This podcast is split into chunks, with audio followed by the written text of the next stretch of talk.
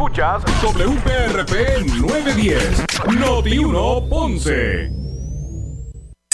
Uno Radio Group, Noti 1630 ni ninguno de sus auspiciadores se solidariza necesariamente con las expresiones del programa que escucharán a continuación. Ponce en Caliente es presentado por Laboratorio Clínico Profesional Emanuel en Juana Díaz. La temperatura en Ponce y todo el sur sube en este momento. Noti 1630 presenta Ponce en Caliente con el periodista Luis José Moura. Bueno, saludos a todos y muy buenas tardes. Bienvenidos, soy Luis José Moura. Esto es Ponce en Caliente. Usted me escucha por aquí por Noti 1 de lunes a viernes a las 6 de la tarde, 6 a 7, analizando los temas de interés general en Puerto Rico, siempre relacionando los mismos con nuestra región. Así que bienvenidos a esta edición de hoy, eh, jueves. Hoy es jueves, primero de septiembre del año 2022. Así que mire, eh, primer día del mes, del noveno mes de este año.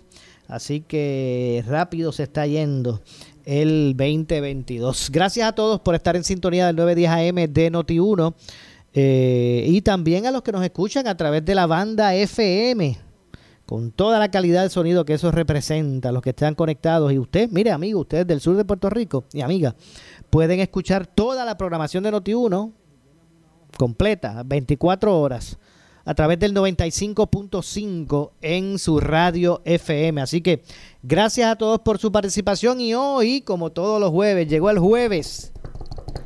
Y los jueves está con nosotros el pastor René Pereira, hijo, para analizar los temas del día aquí en Ponce en Caliente. Saludos, eh, pastor, buenas tardes. Muy buenas tardes, Moura, y saludos a toda nuestra radio audiencia. Buen provecho a los que han cenado o están por cenar, así que ya estamos nuevamente aquí para tratar temas importantes. Saludos. seguro que sí. Así que gracias como siempre, agradecido de su compromiso aquí con nosotros para, para analizar los temas.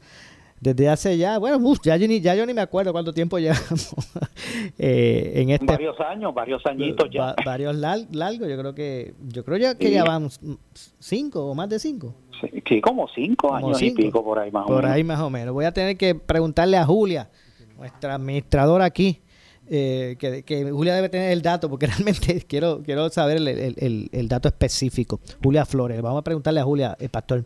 Bueno, eh, me gustaría una impresión suya inicial con este asunto de las manifestaciones, la que se convocó para hoy. Esta fue algo peculiar porque pretende que la, eh, ¿verdad? Como que pretende que la gente pues salga a tirar de donde están las instalaciones de Luma y, y frente a la fortaleza.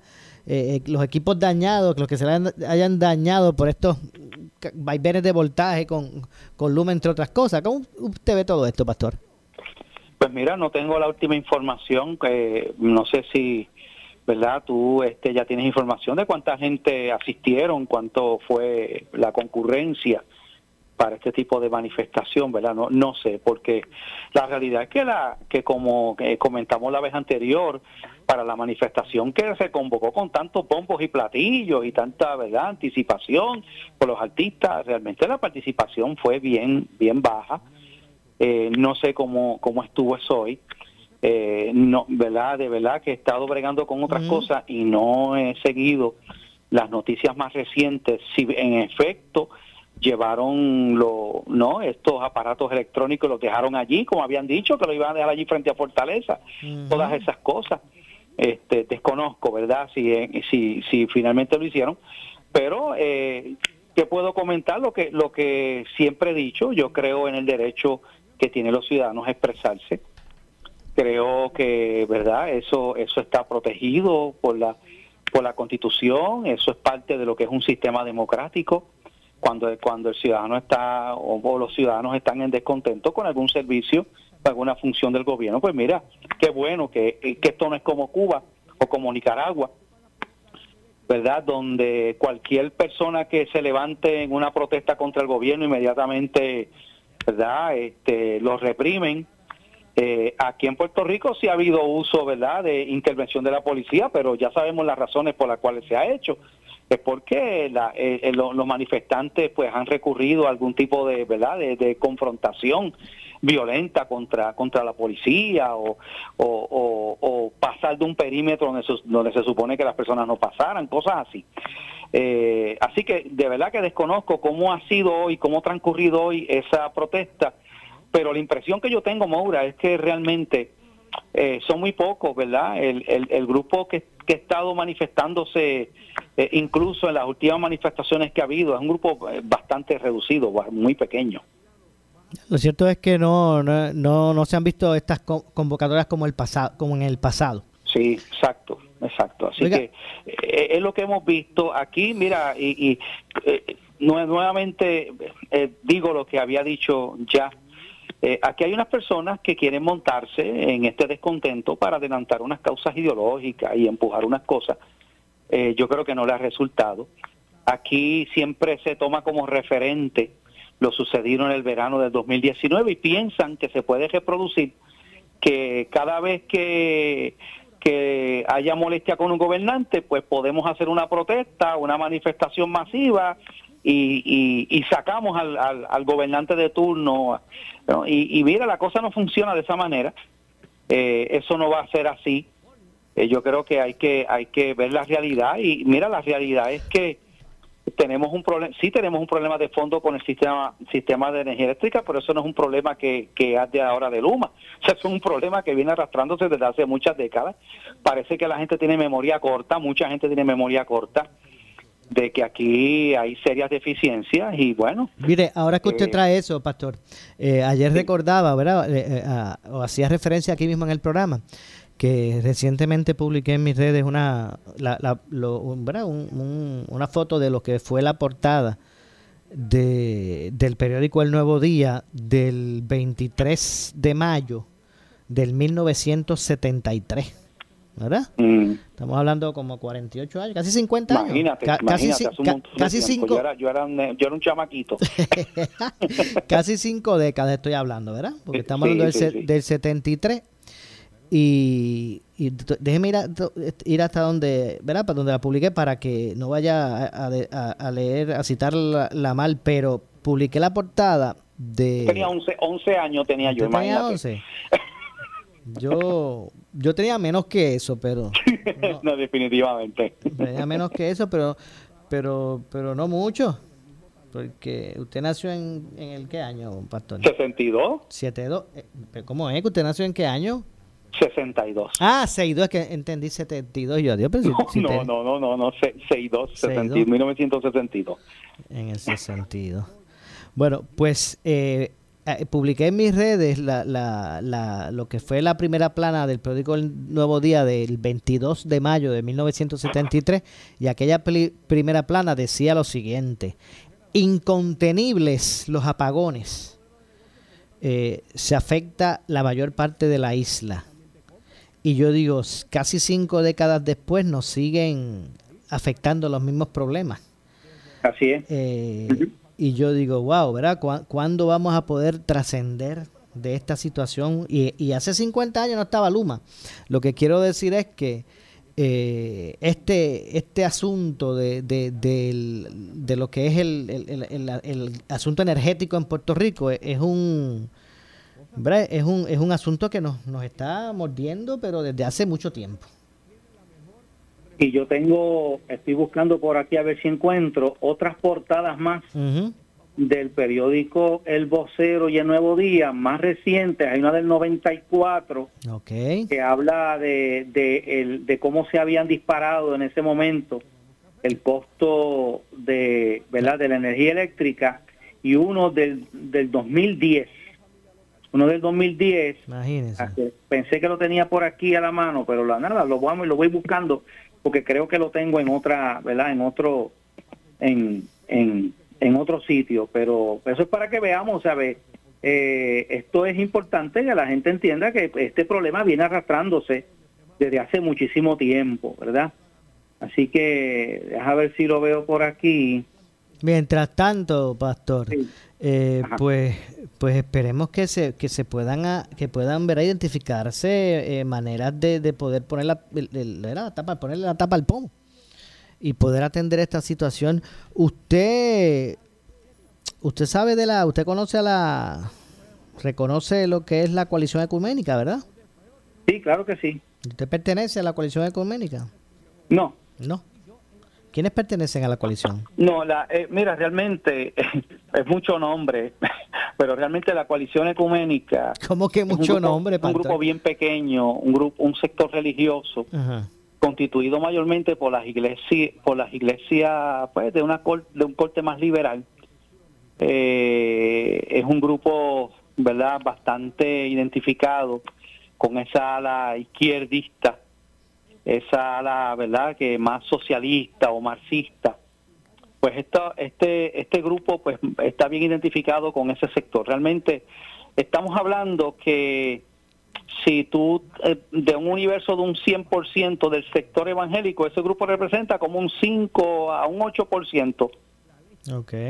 O sea, que, que eh, lo que pasa es que pues mucha gente no sabe eso y piensa, ¿verdad? que Pero ahí, hay mayormente pues está la iglesia presbiteriana eh, Iglesia Evangélica Unida en Puerto Rico, eh, ese tipo de movimientos que, que son los movimientos más pequeños y que, y que son las iglesias históricas, lo que se conoce como las iglesias históricas, y pues se identifica mucho con ese sector. Es curioso que esta coalición ecuménica, Moura, mm. guarda totalmente de silencio cuando se han discutido issues que han movido al sector creyente de manera masiva.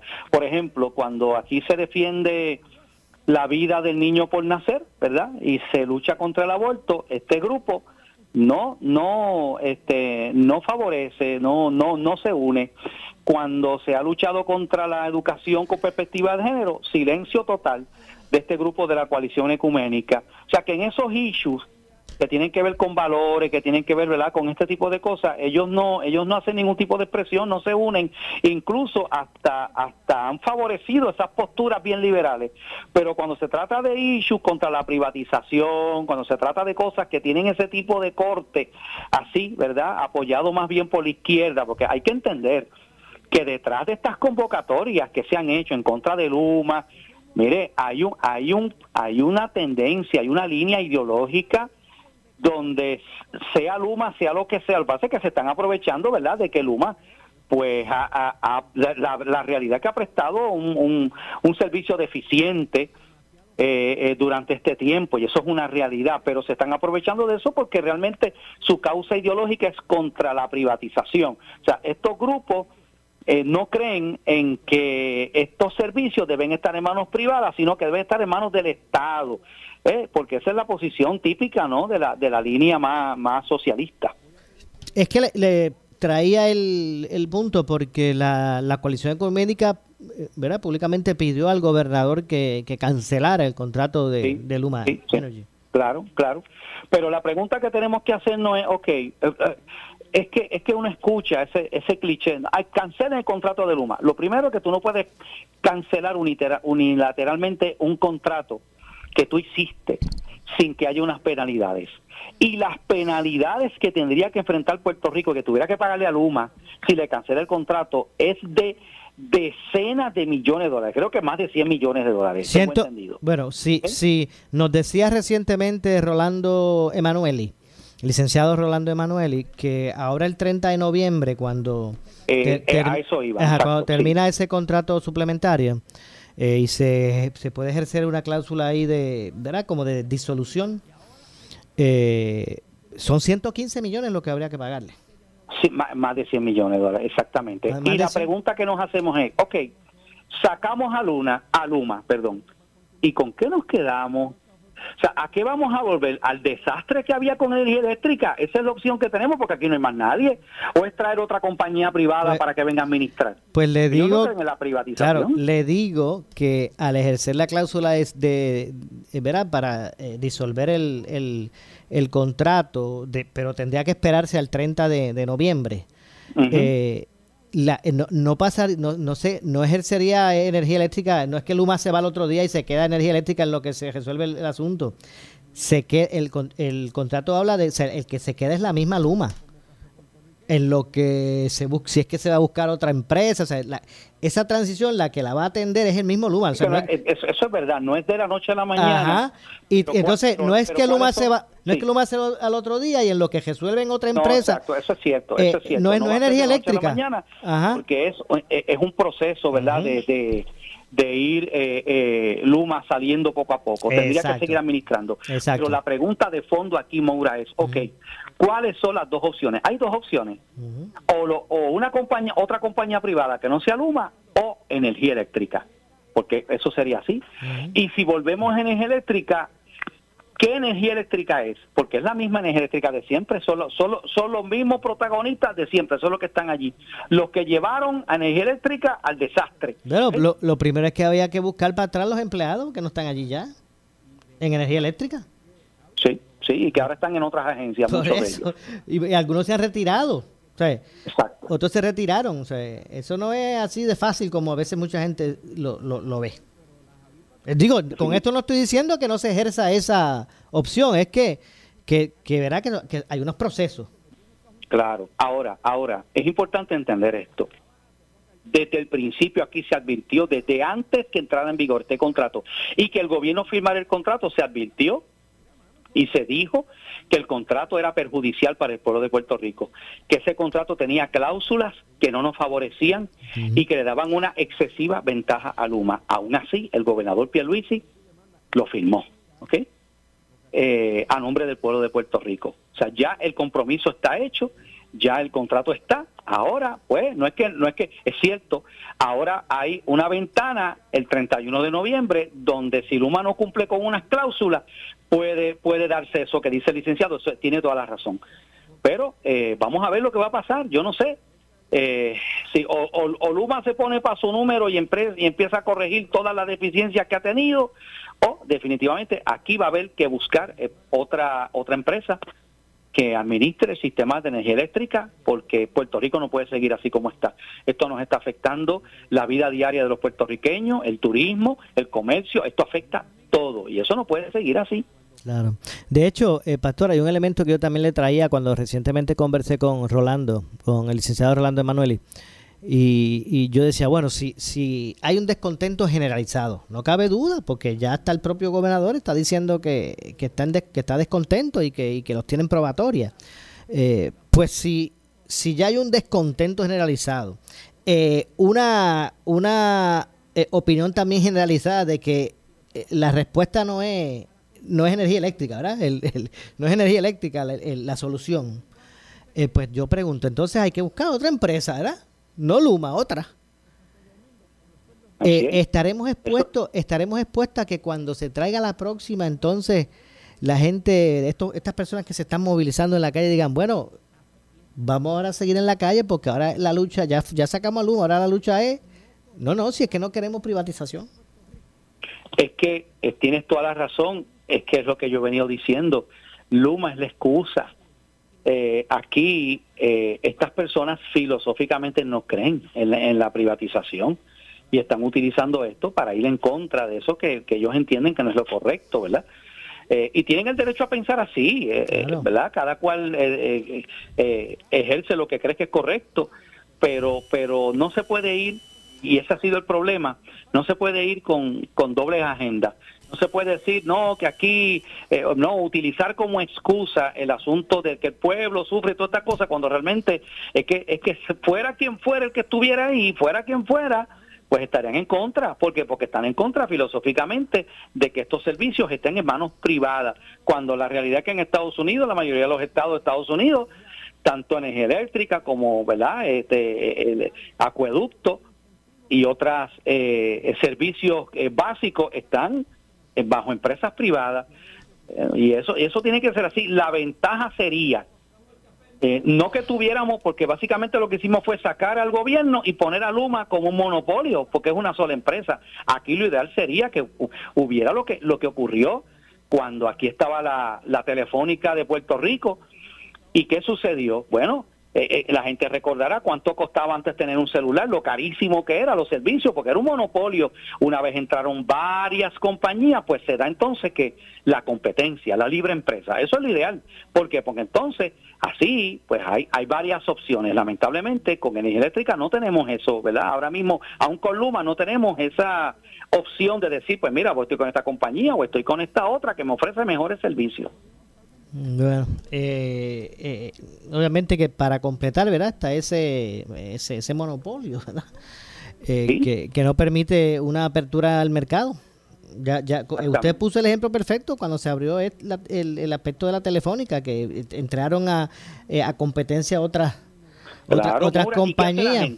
Seguramente tú lo has hecho. Si yo veo que es la compañía con que estoy, ¿verdad? La compañía tal de celulares que yo tengo no me da buen servicio, no me está dando buenas ofertas. Ay, pues ¿qué yo hago? Se cambia. Inmediatamente me voy, me voy, me meto a otro kiosco y digo, deja ver ustedes, mira, tengan esta gente que ustedes me ofrecen. Ah, no, le ofrecemos esto. Y me cambio de una para otra y eso obliga, a esa competencia obliga a, ofrecer mejores precios, mejores servicios, porque si no, te van a comer los dulces, la otra, la, eh, de hecho, te, va a pasar el rolo, ¿no? Pues así debe ser con todo. Yo creo en eso. De hecho, hay gente que está dispuesta hasta pagar una penalidad por cambiarse. Oh, sí, claro que sí, claro que sí. Y prefiere pagarlo porque, porque sabe que a la larga va a salir mejor, efectivamente. Y déjame decir una cosa, Mura.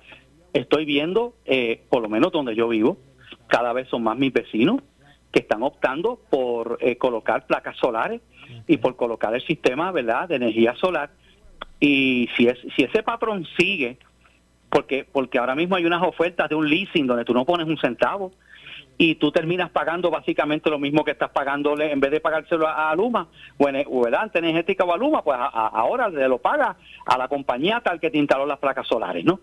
Y, y, que entonces eh, eso está siendo la opción de, de más personas y, y, si eso sigue así, tampoco tampoco les conviene a ellos, pienso yo. Claro.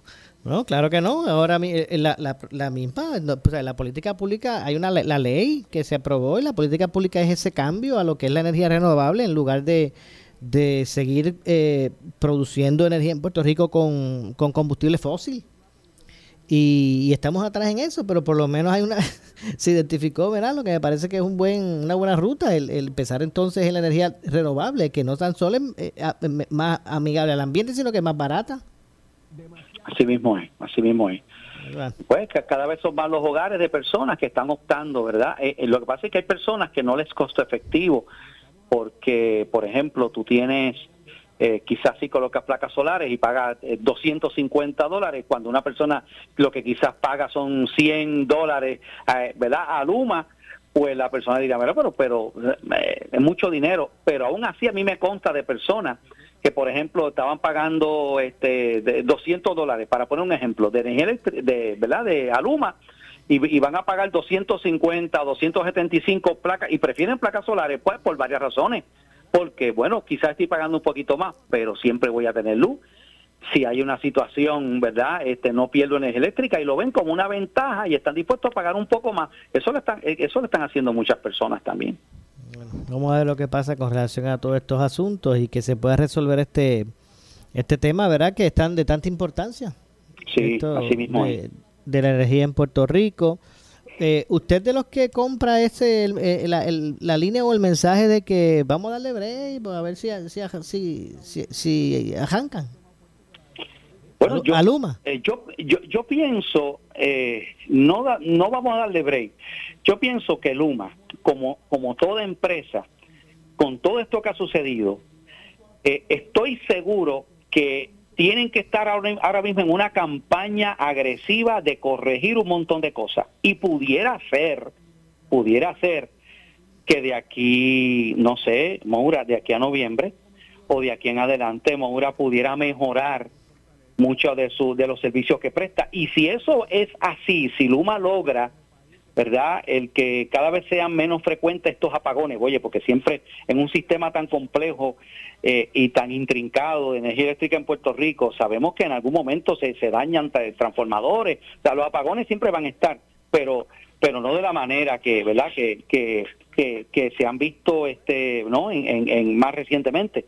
Pero si Luma logra de nuevo corregir todas estas, ¿verdad? Esta situación, yo te digo que eh, muchas de las protestas y muchas de las cosas que se están dando se, se van a ir reduciendo drásticamente. Ok.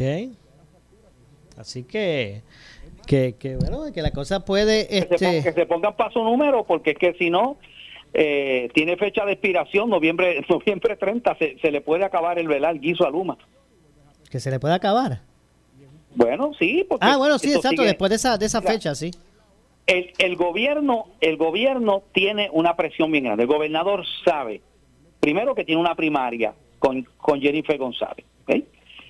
Eh, sabe que ha lucido mal con este asunto. Tan es así que se vuelve de momento de un defensor a ultranza de Luma, de momento se convierte en, en ¿verdad? En, no, que yo no estoy contento, que yo este, veo que, ¿verdad? Es por- obviamente, porque Bueno, porque, porque ya está sintiendo el calor, ya está sintiendo que esa molestia, porque son políticos, Moura, ya él sabe que si las cosas siguen así, no es solamente contra Luma, es contra él porque porque él fue el gestor de esa, él fue el gestor de ese contrato, él fue el que lo firmó a representación del pueblo de Puerto Rico, así que él sabe que va a tener una consecuencia política.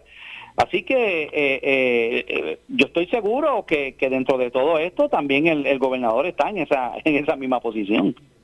Entiendo. Bueno, vamos a ver lo que pasa con relación a todo eso. Oiga, eh, pastor, en, ¿verdad? En otro tema, eh, ya he visto que hay bastantes, eh, bastantes eh, proyectos en, en la legislatura, ¿verdad? Dirigidos a atender el tema del aborto. Sí, hay ahora mismo cinco proyectos. Cinco, ¿verdad? ahora mismo. Lo increíble de todo esto y lo y lo que uno uno no puede entender es cómo al presidente de la Cámara de Representantes y al presidente de los jurídicos de la Cámara se les ocurre meter todos los proyectos que son distintos en una sola vista pública en una sola vista pública. Y no solamente eso, sino que le da un solo día de vista pública a los que están en contra del aborto, ¿verdad? Los grupos pro vida, pero le da dos días de vista pública a los que están en- a los que están a los que son pro aborto. Eso es una cosa que yo digo, espérate, pero aquí a- eh, esto está ya como uno dice planchado. Mira, tenemos tenemos el proyecto 693 que fue el que se aprobó en el Senado de la senadora Joan Rodríguez Bebe, que es de las 22 semanas, para prohibir el aborto después de las do- 22 semanas, que es la, ¿verdad? La, eh, la viabilidad del, del, del, del feto. Tenemos el, el proyecto de Lisiburgo, que es el de los latidos del corazón. Tenemos el proyecto del representante eh, Luis Raúl Torres, que es el de consultar al pueblo para que el pueblo decida sobre el asunto si está a favor o no del aborto. Tiene, tienes otro proyecto que es el de tipificar como doble asesinato cuando asesinan a una mujer que está embarazada. O sea, que no solamente es asesinato por ella, sino por el bebé que lleva en su vientre. Y tienes un solo proyecto, un solo proyecto pro aborto, que es el proyecto 1403 de la representante Mariana Nogales, que está confirmado por María de Lourdes, por este, este, el eh, Denis Márquez, eh, y, por ¿verdad? por todos esos representantes, porque eso proyectos de la Cámara, representantes que son este, ¿verdad? por aborto, eh, un solo proyecto, que es un proyecto tan terrible, Maura, porque es un proyecto que estaría catalogando de ser aprobado el aborto como un derecho esencial de salud. No solamente eso, si tú lees el proyecto 1403, ese proyecto establece una protección especial para los médicos que practiquen abortos de que no pueden ser encausados por malpractice. O sea que si cometen un malpractice practicando un aborto a una mujer, ellos están protegidos. Y no solamente eso, que al ser considerado el aborto como un derecho esencial de salud, estaría el Estado utilizando fondos públicos para sufragar abortos. O sea, las contribuciones de tuya y mía y de, y de, todos aquellos que no creemos en el aborto, tendríamos que estar aportando eso también porque sería un derecho esencial de salud. Ese proyecto hoy, increíblemente, el secretario de Justicia, el, el, el, flamante secretario de Justicia, que yo creo que es un bochorno como secretario de Justicia, una, un incompetente. El secretario de Justicia de Puerto Rico acaba de, de manifestarse a favor de ese proyecto. del proyecto, eh, eh, ¿verdad? Este 1403 y en contra de todos los demás proyectos. O sea que hay cinco proyectos, de los cuales cuatro, bueno, uno de ellos para consultar, tienes tres, tres en contra del aborto, uno para consulta y el de y el y el de Mariana Nogales, que es el único proyecto a favor del aborto para, para que el aborto sea irrestricto hasta los nueve meses de embarazo, porque eso es otra cosa. Pues vamos a, ampliar sobre ese y otros temas luego de, hacer la pausa. Regresamos de inmediato. Eh, esto es Ponce en Caliente. Soy Luis José Moura, hoy como todos los jueves, junto al pastor eh, René eh, Pereira Hijo. Pausamos y regresamos.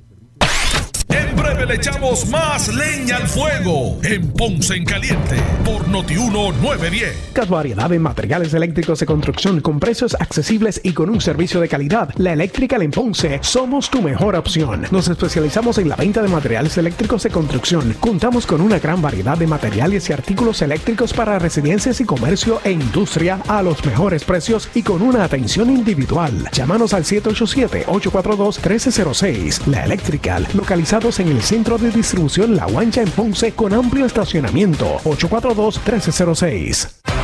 En esta temporada de huracanes, prepárate con la combinación perfecta. Ecomax y Castrol. En las estaciones Ecomax encuentras el mejor combustible para tu automóvil y generador. Y el más completo surtido en aceite Castrol. Ideal para el mantenimiento de tu motor o planta eléctrica. Además, encontrarás variedad de productos de primera necesidad. Prepárate con la mejor combinación Castrol y Ecomax. La gasolina top tier con mayor rendimiento e insuperable calidad por su calidad de servicio, por su conveniente horario. Así es el Laboratorio Clínico Profesional Emanuel, siempre brindándote un servicio de excelencia con tecnología precisa y avanzada para un resultado confiable. Un laboratorio completo. Y los resultados los recibo rápido y hasta por email. Con servicio a industrias y también a domicilio. Haz de Laboratorio Clínico Profesional Emanuel tu laboratorio de confianza. Ese es el mío. Y el mío también. En Juana Díaz, llámenos al 260-5504 o al 580-0080. Si tienes 40 años o más, la prevención es lo más importante para evitar el cáncer de colon, esófago o estómago. En Advance Endoscopy Center, el único centro de endoscopía ambulatoria acreditado en Puerto Rico, en Ponce Bypass, el doctor Álvaro Raymondé, gastroenterólogo por Certify, cuentan con los equipos más avanzados, incluyendo ultrasonido endoscópico, para la detección temprana de lesiones que pueden desarrollarse en cáncer de colon, esófago, estómago y también cáncer de páncreas. Llámanos al 843 1129 Pero tú sabes cómo es esto, que te da la gravedad. A ti nada más te quiero, a ti nada más. A ti nada más te quiero poingar, poingar. Para ir por ahí a la segura, yo quiero poingar, que no quepa duda. A ti nada más te quiero, a ti nada más. A ti nada más te quiero poingar, poingar. A ti nada más te quiero. Yo quiero point guard. Disfruta de la vida con tu Toyota nuevo, pero que sea de Furiel, porque Furiel te trata bien. Garantía y servicio de primera tiene él. El mejor trato y negocio, sin duda tiene Furiel. Furiel Toyota, Bayamón 625-5700, Río Piedra 625-3000, Ponce Bypass 284-2020. Si se trata de un Toyota, primero ven a Furiel. Celebra en grande con el Jackpot del Encanto. Tú también puedes ser un ganador. Miles de dólares en premios. Para más detalles, visita jackpotdelencanto.com. Somos Noti 1630. Noti 1630. Primera fiscalizando. En breve le echamos más leña al fuego en Ponce en Caliente por Noti 910 por su calidad de servicio, por su conveniente horario. Así es el Laboratorio Clínico Profesional Emanuel, siempre brindándote un servicio de excelencia con tecnología precisa y avanzada para un resultado confiable. Un laboratorio completo. Y los resultados los recibo rápido y hasta por email. Con servicio a industrias y también a domicilio. Haz de Laboratorio Clínico Profesional Emanuel tu laboratorio de confianza. Ese es el mío. Y el mío también. En Juana Díaz, llámenos al 260-5504 o al 580-0080. El área sur está que quema. Continuamos con Luis José Moura y Ponce en Caliente por el 910 de tu radio. Bueno, estamos de regreso, son las 6.35 de la tarde, 6.35.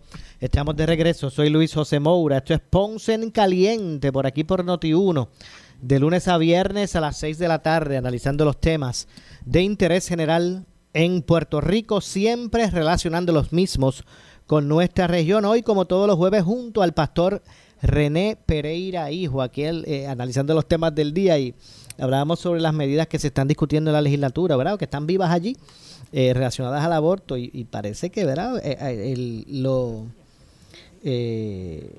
¿verdad? Lo polarizado de, de- las mismas, ¿verdad? Me, me parece que pudiese traer, ¿verdad? Un, un debate caluroso en ese, en ese sentido, este pastor.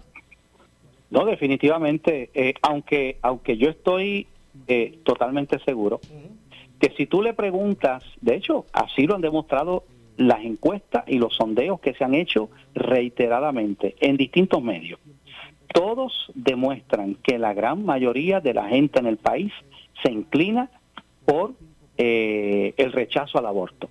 Son pro vida. ¿eh? Eh, eso es así. Por ahí es que va el pueblo. La gente de a pie. Esa es la posición de la mayoría de las personas porque entienden que son un ser humano, entienden que eso es una vida humana, por supuesto. Aquí detrás de todo esto hay, hay unos intereses económicos bien fuertes. Hay una gran industria conocida como Planet Parenthood que ha metido millones de dólares, incluyendo aquí en Puerto Rico y en otros países y en Estados Unidos, eh, para que para que el aborto siga siendo verdad algo totalmente verdad permitido porque viven de eso. Viven viven de ese tipo de, cosas verdad y pues y por supuesto está están las personas que, que ven el aborto no como el, el destruir una vida humana sino como que es el, el derecho que tiene la mujer sobre su cuerpo.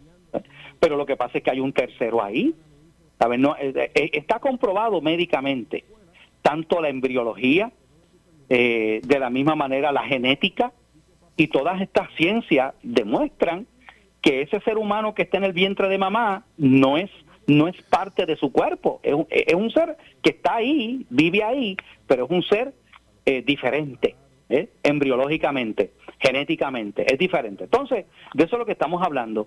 ¿Hasta dónde no se reconoce la realidad de que, de que, de que ese ser indefenso no tiene culpa porque tiene que pagar con su vida. O sea, ¿por qué yo le voy a dar el derecho a una persona de decidir sobre la vida de otra persona? De eso es lo que estamos hablando. Entonces, cuando tú lo empiezas a ver así, tú dices, caramba, pero, pero eso es injusto, eso es injusto que, que, que yo decida, pues mira, este, este ser humano que, que está aquí, pues no tiene derecho a vivir porque yo no quiero que viva. No. Entonces, lo- los que entendemos eso, avalado no solamente por lo religioso, porque esto no es meramente un hecho religioso, es que eso es lo que dice la misma ciencia, que eso es un ser humano, eso es una vida humana. De hecho, Carlos Sánchez fue uno de los deponentes, presidente de Provida de muchos años, y presentó allí, que eh, eso generó una gran polémica, porque él quiso presentar uno, unos videos eh, y unas fotos, que de hecho yo las tengo en mi poder, ¿verdad? Pues me las envió, que te presenta la verdad, el verdadero rostro de lo que es el aborto.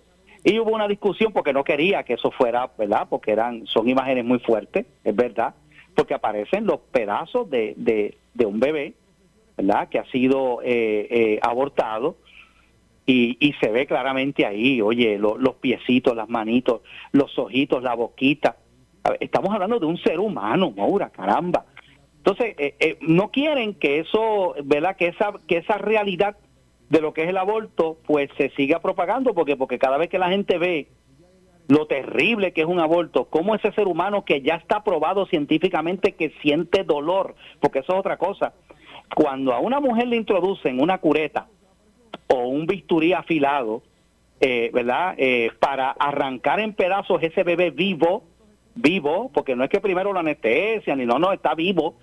O sea, esa criatura siente dolor cuando le introducen una succionadora de alto poder, que es otra manera en que se hace, para ir sacando a pedazos, succionando ese cuerpecito de esa criatura, eso, eso le está doliendo como te dolería a ti, me dolería a mí, que nos empezaran a arrancar las partes del cuerpo. O sea, de eso es lo que estamos hablando que es un aborto.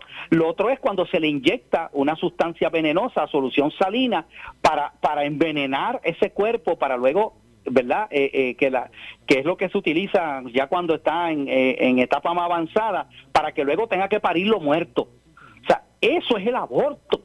Entonces, eh, eh, todavía hay personas, ¿verdad?, que quieren verlo desde otra perspectiva, como que no, que eso es una masa ahí de células, eso no es un ser humano, eso es una vida humana. No, están equivocados, eso es una vida humana, eso es un ser humano. Entonces, e- ese debate, después de la, de la decisión de la Corte Suprema de los Estados Unidos, que eso es increíble, que todavía esta gente sigue hablando de Roe versus Wade, parece que no leyeron las noticias y parece que no se han enterado que Roe versus Wade ya no existe. Parece que no se han enterado que hay un nuevo Estado de Derecho y que ahora fue, fue derogado Roe versus Wade y que ahora le toca a cada Estado y cada territorio, y Puerto Rico es un territorio, a decidir qué va a hacer con, el- con el asunto del aborto. Definitivamente. Es un aspecto, pero fíjense, en ese sentido, cuando Puerto Rico ha tenido que opinar sobre la, la, la pena de muerte, ¿verdad? Ese tipo de, de asuntos, siempre ha estado, ¿verdad? En ese lado, ¿verdad? Mucho más conservador.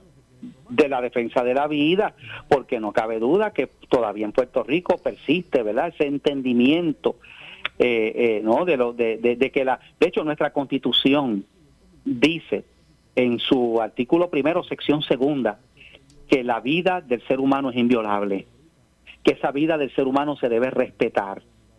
Entonces, eh, ¿cuá- ¿cuándo, ¿cuándo eso es un ser humano? Eso es una pregunta importante. ¿Quién determina que eso es un ser humano? ¿Porque ya está fuera del vientre de mamá? No, es un ser humano ya desde que está en su formación, desde que está ahí en el vientre de su madre, cuando, cuando ocurre la fecundación, que ya tú tienes ya todos los elementos, ya tú tienes una vida humana ahí científicamente hablando.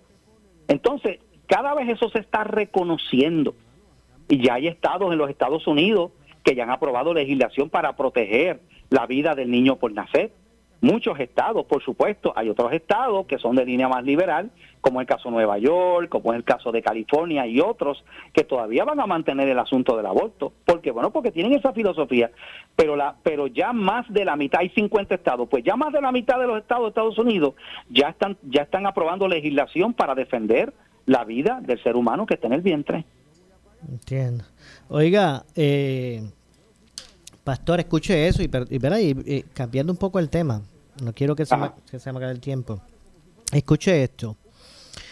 Eh, el eh, no, no ha sido, ¿verdad? Esto es una opinión que tiene el, el secretario del Departamento de Educación, Eliezer Ramos, Ramos Párez. El secretario dice que no ha sido solamente el impacto de los huracanes Irma y María, los terremotos y la pandemia lo que ha provocado ese rezago académico que se evidencia en el sistema público de enseñanza, sino también el reto que supone a las escuelas y sus maestros competir con las redes sociales y los llamados influencers. Así lo reconoció el, en el día de hoy el secretario del Departamento de Educación, Eliezer Ramos Párez, al hablar sobre los retos que enfrentan los estudiantes en la eh, lectoescritura. Y, y se expresó sobre el asunto. Déjeme pasar un- un- un- unas expresiones del secretario de- sobre esto para que usted me, me abunde, ¿verdad? Me, me- me comente sobre, Claro. sobre esto que establece el secretario. Vamos a escuchar. Puedo decir que el tema de la lectura es un escollo en el proceso de desarrollo de nuestros estudiantes y que ya existen estrategias nuevas, existen estrategias modernas eh, y que vamos a estarlas llevando al salón de clase. Así que vamos a estar en un ejercicio, ¿verdad?, de llevar estrategias, de medir y de modificar lo que tengamos que modificar en el camino hasta alcanzar el rendimiento esperado de nuestros estudiantes. Obviamente, eh, Oman estaba hablando ahorita de los libros, pero básicamente hay un asunto también de interés, porque a un muchacho ahora, para entretenerlo, lo primero que le dan es un aparato electrónico, no le dan un libro. O sea, ¿qué tanto influye la falta de interés en un libro versus un tienes- aparato tienes electrónico? toda la razón, ¿verdad? Y es parte de, lo- de los cambios sociales que hemos visto, ¿verdad? Ese impacto de la tecnología, el impacto de, de- de la, de- igual de nuestra clase artística, de los llamados influencers, de las redes sociales, ¿verdad? En cómo generan un nuevo interés en el estudiantado y cómo nosotros vamos a tener que competir con eso. Y por eso hacemos el llamado, para igualmente que la competencia sea más fácil que los influencers, que los medios, que ese contacto que tienen nuestros estudiantes igualmente levanten la importancia, ¿verdad?, en la lectura. Eh, parte de lo que se va a estar haciendo no es solamente trabajar el tema desde las salas de clase, ¿verdad? Nosotros igualmente ya nos estamos preparando con un ejercicio de publicidad, de ir a través de los medios que reciben y que impactan a nuestros estudiantes para levantar bandera en ellos, pero levantar bandera en papá y mamá, en, en dar ejemplos de cómo podemos fomentar desde el hogar, ¿verdad? El desarrollo de estas destrezas. Así que obviamente es un ejercicio de competencia, pero tenemos que hacerlo. Vamos a competir con eso. Tú tienes toda la razón. Bueno, así que no solamente los retos de María, huracanes y, y, y, y COVID, y temblores y COVID, ¿verdad? Él habla que parte también de esos problemas. Es basado también en, en la competencia con esto, estas, las, las redes sociales, los influencers y estas cosas. ¿Qué le pareció ese, ese argumento del secretario? ha dicho una gran verdad. Eh, estamos viviendo en un tiempo donde los, las cosas han cambiado y ahora nuestros jóvenes, nuestros niños, se están viendo más influenciados. Ahora sus referentes ya no es como antes, ¿verdad? Eh, un yo quiero ser bombero, yo quiero ser policía, yo quiero ser como mi papá, yo quiero... No, no, no, no, no, ahora las cosas han ido cambiando y ahora, eh, y, y parte de la culpa de eso, y tiene toda la razón, son los mismos padres que eh, ahora, ahora, eh, antes cuando un niño lloraba, pues le ponían un bobo o, o le, ¿verdad? o le daban un juguetito para que se entretuviera. Ahora le dan un, ahora le dan su celular. Ahora mamá, y eso tú lo, tú tienes que haber visto cada vez, Maura, para que el nene se esté quieto, le dan un celular. Eh, y, y entonces eh, ya está probado por los, ¿verdad? Por la gente que estudia el asunto del cerebro humano y, y, y todo esto que tiene que ver con la, con la pedagogía y la enseñanza, que a demasiada edad temprana estos medios electrónicos evitan que se desarrollen ciertas habilidades motoras y ciertas habilidades cognitivas que son importantes en el desarrollo psicosocial, ¿verdad?, de, de, de, de los niños. Entonces, e- eso es lo que está pasando. Ahora bien, los problemas del rezago académico no empezaron en el 2016, porque porque María vino en el 2016 y después vinieron en el 2017, ¿verdad? En el, en 2000, perdón, después vinieron los, los temblores de ese tiempo. Desde hace tiempo se viene desarrollando, ¿verdad? Esta problemática de rezago por muchas razones, son muchos factores. De hecho, Maura, eh, eh, a, a tal punto que, que, que hoy eh, vimos el, ¿verdad? En la, en la, eh, en, la- en los medios, en, la- en las noticias, como el presidente de la Universidad de Puerto Rico está hablando incluso de eliminar el examen de entrada a la Universidad de la UPR, que es el, el ¿verdad? El, el, el examen este del, La del College Board. del college, sí. Eh, ¿ok? Y eso, eso ya están diciendo que eso es peligroso, porque, porque fí- fí- fíjate que en lugar de decir, mira, está habiendo un problema, vamos a ver de qué manera vamos preparando mejor a los estudiantes, eh, eh, eh, ¿verdad? Eh, vamos a trabajar con el problema para... No, o sea, el, el problema es, eh, ¿qué es lo que pasa? Que muchos, como nos estamos quedando sin estudiantes y queremos que entren más, pues vamos a bajar los estándares, pues eso es lo que están diciendo. Parece que Vamos eso es lo que... va- vamos a bajar los estándares de entrada, que sea mucho más fácil, pero eso va a traer un problema también a largo plazo.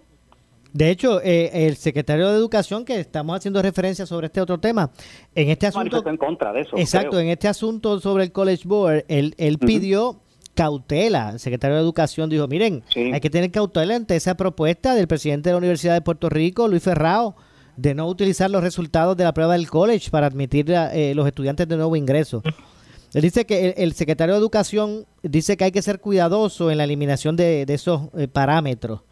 Eh, que hay que asegurarse que los estudiantes pues estén listos. Eh, Exacto, exacto, y eso es peligroso, pero tú te das cuenta como lamentablemente en Puerto Rico siempre estamos buscando la no la solución que implique enfrentar un problema y corregir una situación, sino lo que lo, lo que sea más fácil.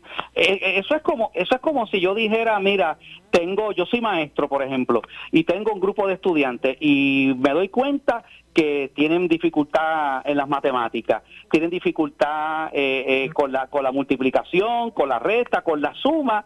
Eh, vamos a eh, eliminar entonces, las matemáticas eh, entonces.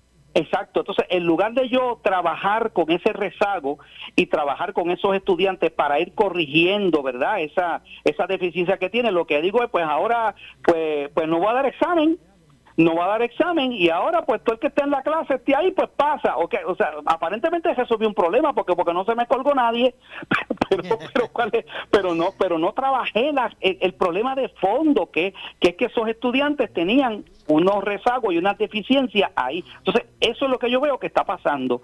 En, en lugar de corregir el problema lo que se está haciendo es pues mira vamos a eliminar el examen de entrada y entra todo el mundo. Eh, es un 20 tú entra todo el mundo a la universidad. Y eso a la larga es peor Bueno, definitivamente. Me parece que esto algo hay, eh, eh, hay que repensar más el, el asunto. Y máximo eh, cuando estamos en, ¿verdad? Estamos bajo unas nuevas circunstancias. Yo, yo, yo siempre he usado el ejemplo de, de María para acá.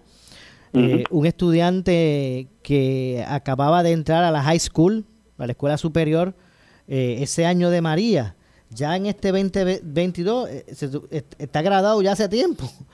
Y con, y con todos esos días lectivos que se perdieron por María, por los terremotos, por la pandemia, muchos de esos estudiantes, ¿verdad? Que, que los han pasado porque que, eh, eh, terminaron sus tres días lectivos. con- o sea, que tú sabes que eso fueron la- esas fueron las directrices que dieron un momento dado que pasaran a todo el mundo a todo el mundo. Entonces, pues mire, es posible que muchos de esos estudiantes, y no verá, n- eh, eh, por, por consecuencia de, de, de eso, no, no es que haya sido por, por responsabilidad personal, pues mira, tal vez están entrando estudiantes o han, entra- han intentado esta, eh, este, continuar estudios universitarios, muchachos con, con retos, grandes retos.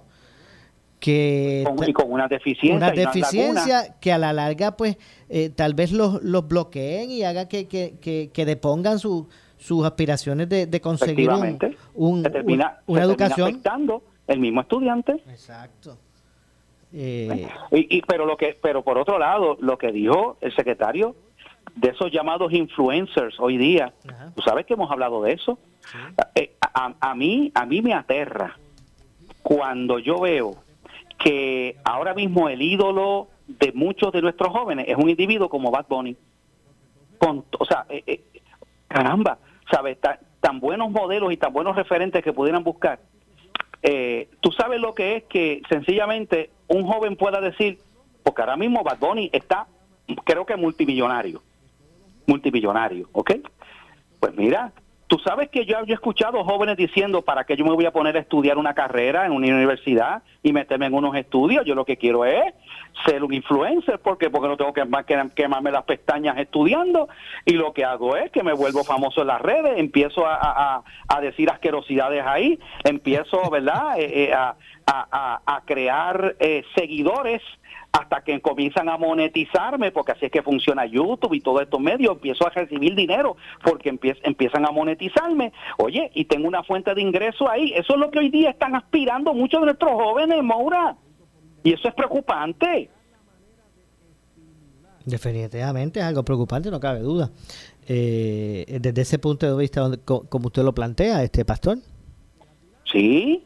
Entonces, entonces ahora mismo tú, tú tienes un tú tienes un recinto como el de la montaña que tiene 303 estudiantes. 303 estudiantes, un recinto que antes de María eh, tenía mucho más que eso, eran eran casi 2000 estudiantes, perdió el 98% de su matrícula. Y, y, eh, lo- los otros recintos han perdido 40 o 50% de la matrícula. Pero sin embargo, las universidades privadas, que son más caras, no ha habido una reducción tan drástica. O sea, ¿qué te está diciendo eso? Yo, yo creo que yo creo que el sistema completo de la Universidad de Puerto Rico tiene que repensarse y tiene que evaluar qué es lo que está pasando. Porque es que incluso muchos estudiantes prefieren ingresar a otras instituciones que son incluso hasta más caras.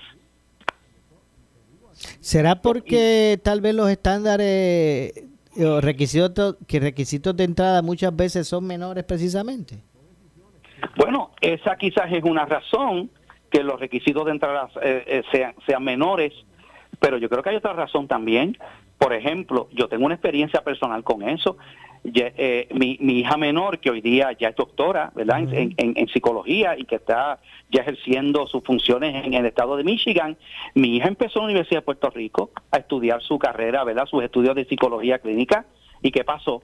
Empezaron a haber huelgas y huelgas y suspender y empezó a perder clases y a perder tiempo y que tuvo que tomar la decisión de irse a una institución privada pagar más porque ya no podía con tanta situación que le estaban afectando su carrera universitaria. Y yo creo que eso también eso también eh, ha afectado. Y, y, y- siguen con lo mismo. Cada vez un grupito de estudiantes deciden paralizar recintos por X o Y razón y todo el mundo tiene que todo el mundo tiene que, que, que, verdad que, que, que, eh, sabe, ellos quieren paralizar y entonces no se puede dar clase porque hay un grupo de estudiantes que decidieron hacer una huelga. Y eso es cada rato cada rato eso pasa en la Universidad de Puerto Rico y eso le sigue haciendo daño a ellos Bueno, lo cierto es que, en, en- eh, ¿verdad? hablando de todo este tema, hay veces que nos centramos y gastamos muchos esfuerzos en el tema de, de, de pintar la escuela, que es necesario, ¿verdad? De pintar la escuela, de, y nos, estamos en esta controversia de que si están nombrados ya todos los maestros y aquello y lo otro, y a veces dejamos fuera e- este aspecto del, del, del currículo, de que cada año tras año, tras año, tras año, esos resultados, esos el resultado de las pruebas de aprovechamiento académica Cada sigue vez más baja, cada, cada vez vez son más más bajas. cada vez son Sí. más bajas eh, pastor Y, y- por sí. último, Maura, el factor de los padres no podemos dejarlo fuera.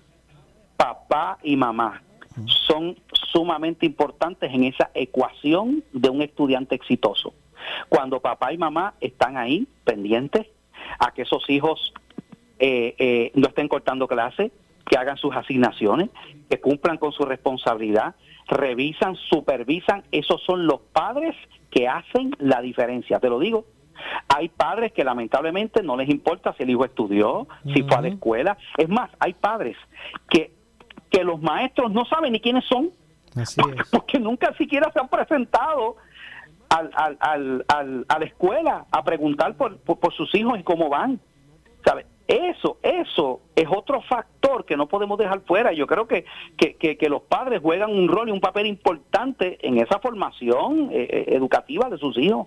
no cabe duda no cabe duda que sin ese apoyo eh, pues no no se logra el cometido Eh, eh, usted tiene muchísima muchísima razón en eso hay personas que tal vez puedan asumir una una postura como esa por, por irresponsable hay otros que tal vez eh, buscando luchar precisamente por echar para adelante su familia cada uno tiene dos y tres trabajos Eh, ¿verdad? Hay sin- un sinnúmero de razones, pero a la larga el resultado es el mismo, ¿verdad? El que, el que se trastoque, esa, ese, ¿verdad? Ese, ese traspasar a, a- a las generaciones futuras esos valores, los valores, ¿verdad? Este, Claro. para... Y, y, y, re- y recordemos que la escuela es importante, ejerce una función importante, pero nada sustituye la formación en casa, en el hogar. Nada. La familia. La escuela cumple una función subsidiaria, pero nunca sustitutiva de lo que tiene que ser la formación del carácter y la formación, la, la crianza de los hijos en el hogar. Y podemos tener trabajo y todas estas cosas, pero cuando tú ves unos padres que están tan enfocados en una serie de cosas que olvidan esa supervisión, ese cuidado, esa protección de sus hijos, ese velar por su bienestar, lamentablemente por ahí es que a la larga bien van a venir serios problemas. Bueno, eh, eh, Pastor, gracias por estar con nosotros. Como siempre, Maura, un abrazo y Dios me los bendiga a todos. Muchas gracias. Gracias al pastor René Pereira, hijo. Mire, eh, nos, hemos, nos, nos hemos envuelto aquí en el programa. Vamos a hacer la pausa que nos corresponde y regresamos con el segmento final. En breve le echamos más leña al fuego en Ponce en Caliente por Notiuno 910. Por su calidad de servicio. Por su conveniente horario. Así es el Laboratorio Clínico Profesional Emanuel, siempre brindándote un servicio de excelencia con tecnología precisa y avanzada para un resultado confiable. Un laboratorio completo. Y los resultados los recibo rápido y hasta por email. Con servicio a industrias y también a domicilio. Haz de Laboratorio Clínico Profesional Emanuel tu laboratorio de confianza. Ese es el mío. Y el mío también. En Juana Díaz, llámenos al 260-5504 o al 580-0080. El área sur está que quema. Continuamos con Luis José Moura y Ponce en Caliente por el 910 de tu radio. Bueno, y de esta forma nosotros nos despedimos. No nos resta tiempo para más. Gracias a todos por su sintonía en el día de hoy.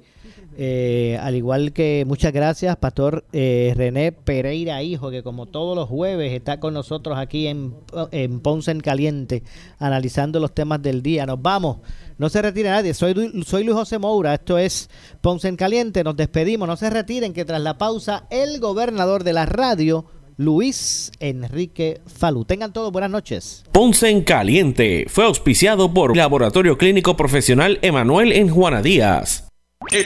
Esta es la estación de Normando Valentín. WPRP 910 AM. W238DH 95.5 FM en Ponce. WNO 630 AM. San Juan. Noti 1 630. Primera fiscalizando. Uno Radio Group, Noti 1630 ni ninguno de sus auspiciadores se solidarizan necesariamente con las expresiones del programa que escucharán a continuación.